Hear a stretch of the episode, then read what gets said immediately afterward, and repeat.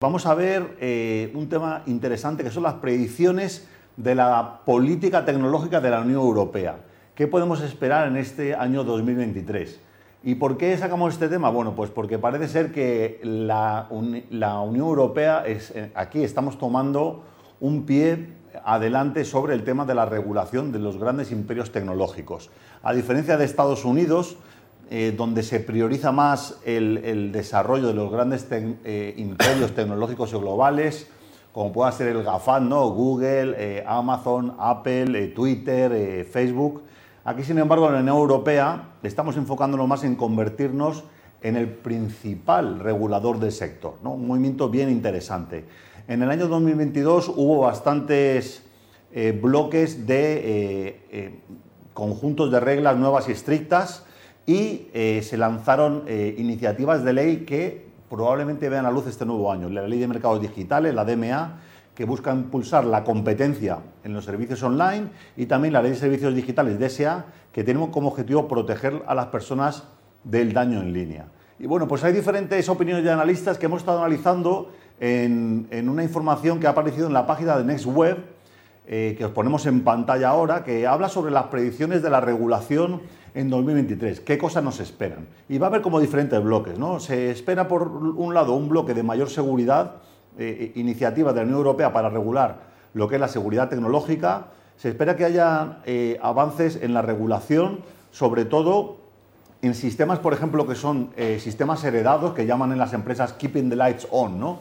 Los sistemas antiguos que de pronto heredamos eh, de la computación centralizada antes de ser distribuida. Recordamos los grandes sistemas IBM o, por ejemplo, las redes eh, que todavía están eh, funcionando por ahí, redes con sistemas operativos como, como Nobel o Windows NT, pues todo esto no regulado de alguna manera que pueda proteger a los consumidores frente a las amenazas debido a que, bueno, pues son software que tienen muchísimos años, sí, pasaron de pronto la, el cambio de siglo ¿no? con lo del año 2000, pero bueno, ahí se quedaron funcionando ¿no? y esto todavía pues, no, está, no está todavía eh, en orden y se espera que bueno, pues vaya a haber una serie de legislación con cumplimiento obligatorio para que las empresas bueno, pues puedan manejar estas situaciones de informática heredada para manejar eh, las interrupciones o las fugas de acceso no autorizado o las pérdidas de datos de una manera más eficiente.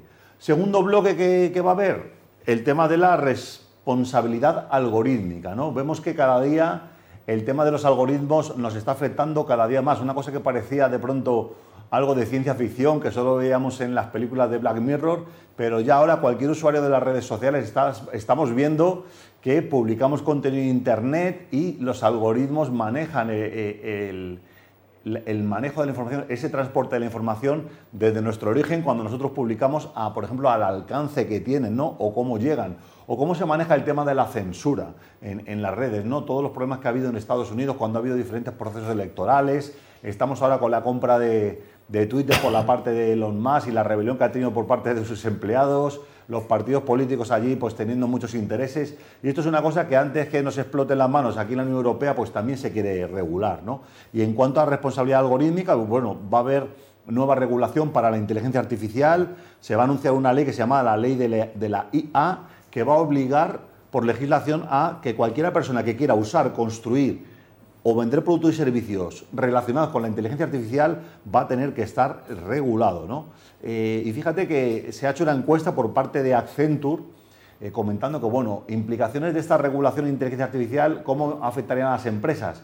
Y se estima por parte de los CIOs que alrededor del 95% de las empresas podrían estar afectadas por estas regulaciones. ¿no? O sea que imaginamos también pues, otro tsunami, como fue el GDPR aquí en la Unión Europea y a nivel mundial también, por empresas que querían comercializar productos y servicios aquí en España, pues que va a ser una cosa también eh, muy parecida.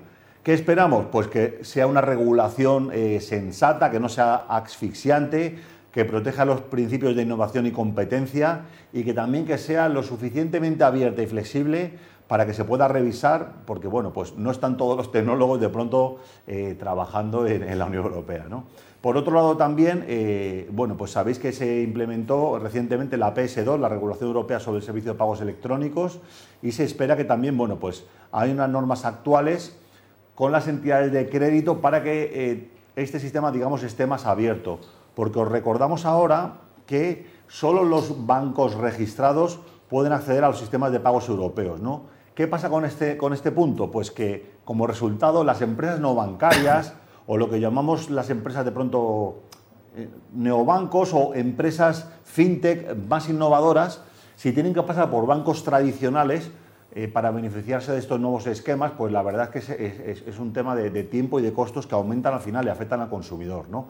Ese acceso abierto de pronto a, los datos bancarios, a los sistemas bancarios, tiene el potencial de nivelar un poco el banco de juego entre la banca tradicional y la nueva banca, crear también una mayor competencia y reducir los costos de pago para todos los europeos. ¿no? Y de hecho, bueno, se espera por parte de los analistas, como se comentó en este artículo, que yo os recomiendo que veáis, os pongo otra vez en pantalla, de Next Web, os recomiendo que le echéis un vistazo porque trae bastante, bastante información sobre esto. ¿no? El objetivo de la Unión Europea, pues al final moderar ese monopolio de las empresas tecnológicas gigantes y también eh, el tema de leyes laborales en empresas tecnológicas y hasta los impuestos.